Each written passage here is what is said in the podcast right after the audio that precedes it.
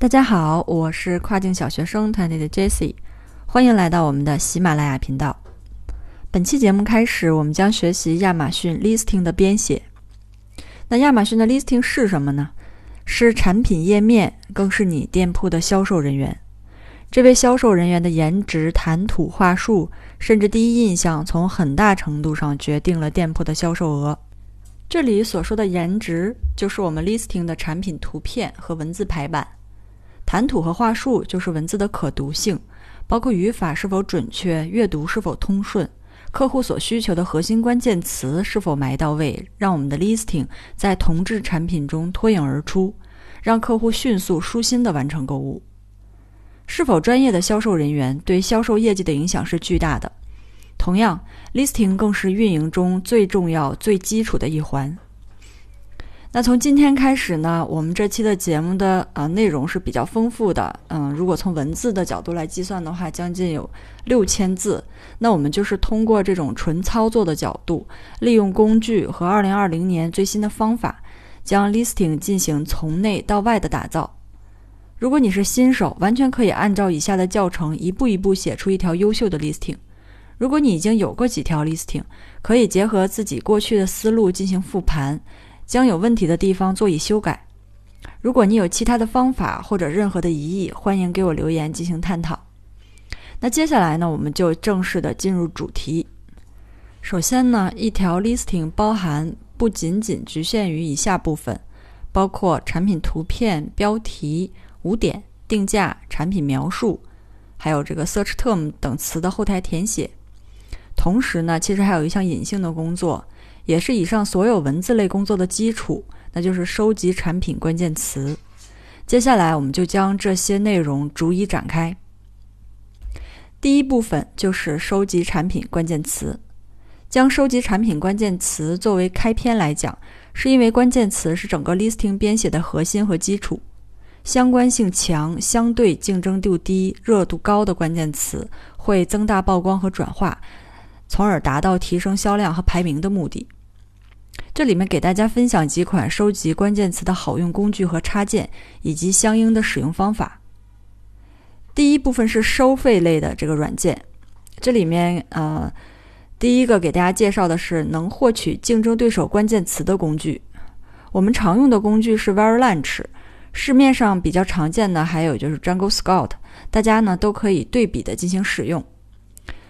在 Varlanch 这个里面呢，我们一般是选择 Competitor Intelligence 这个选项，输入 ASIN 以后，呃，我这里面会给大家发一个那个截图哈，里面大家会看到有一个红色框框，那这个里面的关键词就是竞争对手正在打的词。第二个工具是魔词啊，通过魔词这个软件去收集关键词。可能大家对魔词已经很熟悉了哈。收集关键词的方法呢，就是在 Amazon 搜索啊这个页面当中输入目标产品的大词，收集第一页除了广告位的排名靠前的 listing 的标题关键词。一般会收集五个近似关键词，然后分别输入到模词搜索框中，分别下载 CSV 文件，筛选热度超过一千而且和你产品相关的词。分别将五个文件汇总到一个表格中。还有一类是免费的插件，这里面用的比较多的是 Amazon AMS。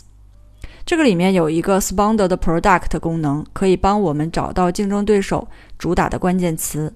那收集关键词的方法是在 Amazon 搜索页面中输入目标产品的大词，收集第一页除广告位的排名靠前的 Listing 的 ASIN。可以爬出竞争对手的关键词，还有一项是一个 Headline Search 功能，也可以帮助我们拓展自己没有想到的相关产品的热词长尾词。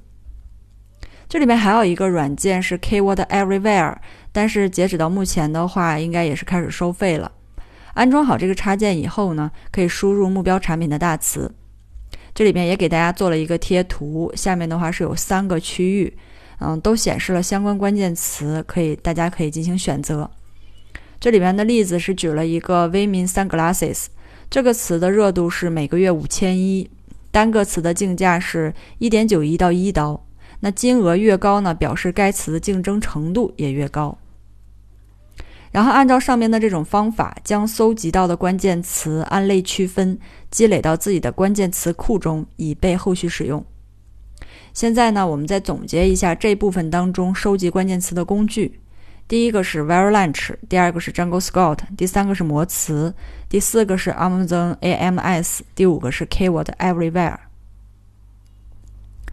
好了，那说完了收集关键词这一部分，我们就来到第二部分。这里边要讲的是产品图片。亚马逊产品的图片是直接影响到整个 listing 的点击率，而点击率和转化率又直接影响着商品在亚马逊上的排名。所以这里边大家一定要非常注重产品的啊图片质量。首先呢，我们来了解一下官方对图片的硬性要求。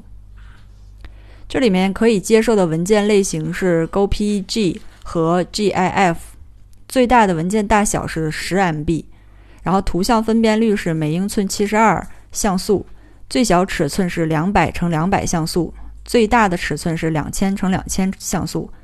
最大的尺寸比是五比一，推荐二比一或一比一。这里面展开来给大家具体说明一下哈。第一个是亚马逊允许商家最多上传八张产品图，所以呢，我们最少要准备八张高分辨率的图片，一定要把这八张图的配额用满，然后呢，分辨率也足够高。嗯，这样的话是为了让客户可以放大产品的这个细节，更方便做出产品购买的决策。